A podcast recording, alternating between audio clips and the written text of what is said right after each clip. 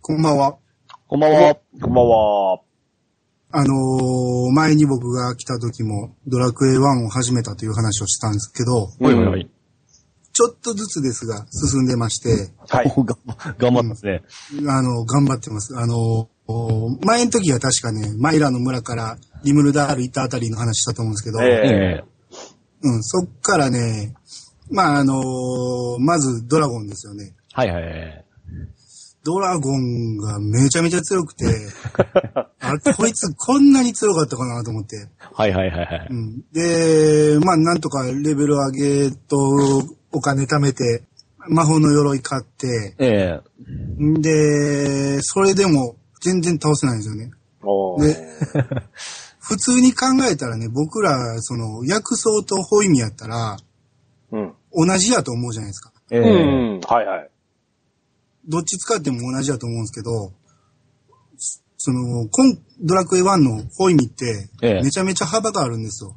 ああ、そうかそうあで、すね。ランダム数値がっていうんですかそう。ほう10しか回復しない時もあれば、うん。まあ、よう回復してもね、20いかないんですよ。うーん。うん。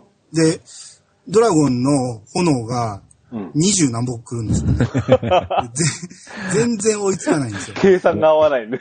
うあの、1対1の大使いやつですね。んで、これはおかしいと思って、ちょっとその攻略調べてみたら、うん。薬草使いと言うんですよね。はいはいはいはでい。薬草使ってみたら、さ30ぐらい上がるかなあ。その安定の回復量ってことですね。そうそうそう。はあ、だかはあ、ら、はとりあえず減ってきたら薬草使えばなんとかなるみたいな感じで。 6つまででしたっけ持てるの。そうです。ですね6つまでですね。あ。うん。うん。で、まあ、薬草使えばね、結構余裕で倒したんですよ。ほうほうほうほう。うん、そこまで、その、体力ないんで、向こうも。はいはいはい。うん。で、まあ、それでなんとか倒して、まあ、安定のあの、嫌ですか。宿屋ですね。 まあ、歴史を作るためにはですね。 パラドックスが発生しますから。なるほどね。はい。あんーで、そっから、まあ、あのマップでいう左側ですよね。ええあの、ドムドーラを越えて、ドムドーラは強いと思ったんで、そのままスルーして、うん。メルキド目指してるんですけど、はい。メルキド周辺がめちゃめちゃ強くて、たどり着かないんですよ、全然。はいはいはいはい。言っては引き返し、言っては引き返しですか。そうそうそう。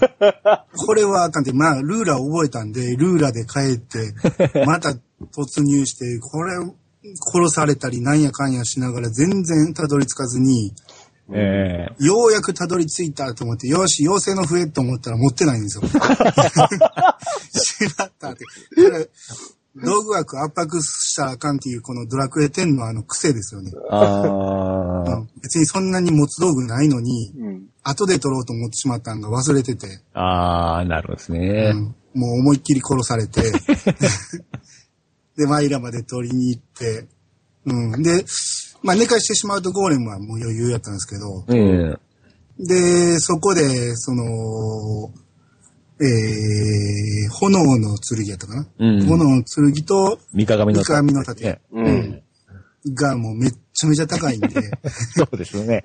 うんで、リン、あの、メルキドの周りで金貯めよう思ってもすぐ殺されてしまうし、だかああ、うん。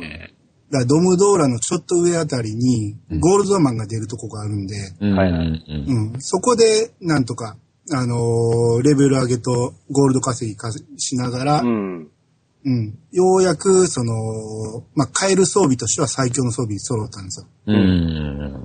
うん。で、でもメルキドの周りでは歯が立たないんですよ。はあなるほどねはあはうん。うん。っていうので、こう、これはしんどいなと思いながら、ちょっと攻略見て、あえレベルどこまで行ったらええんかなって思ったら、その、ドームドーラのロトの鎧を取るために、え。うん。悪魔の騎士だったかなそうですね。うん。を倒すのに、ベギラマを置いてた方が楽って書いてたんですよ。うん。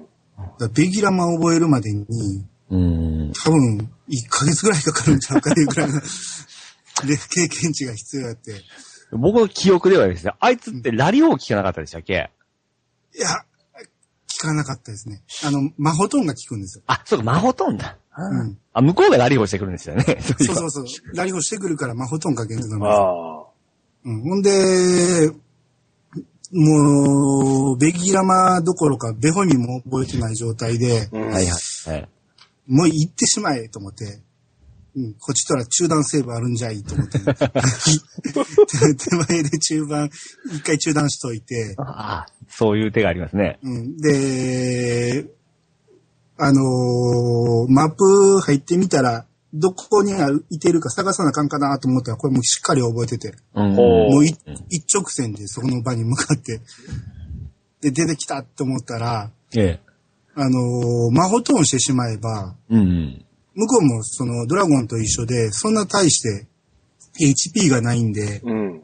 意外と、その、薬草も使わずにああ、いけたんですか倒しきれたんです。おお、うん。っていうところで、ロトの鎧が手に入ったら、めっちゃ違いますよね。しあのー守備力はそんな変わらないんですよ。うん。ただ、やっぱり一歩ごとに HP 回復するじゃないですか。はいはいはい。い。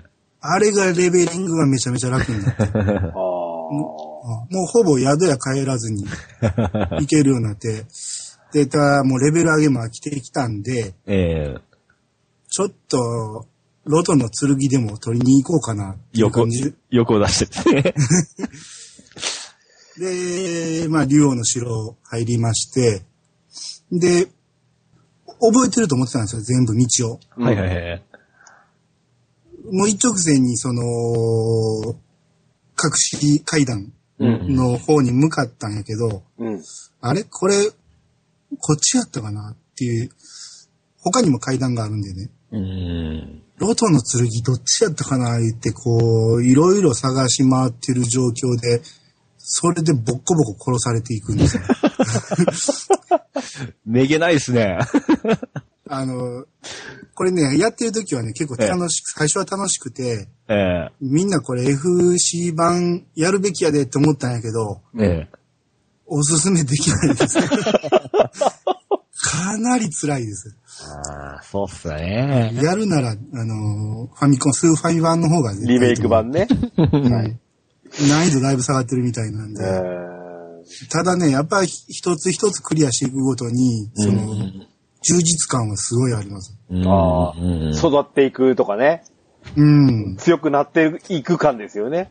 感がすごい、もう一人なんで、うん。でうす。ん。もうでももうちょいですね。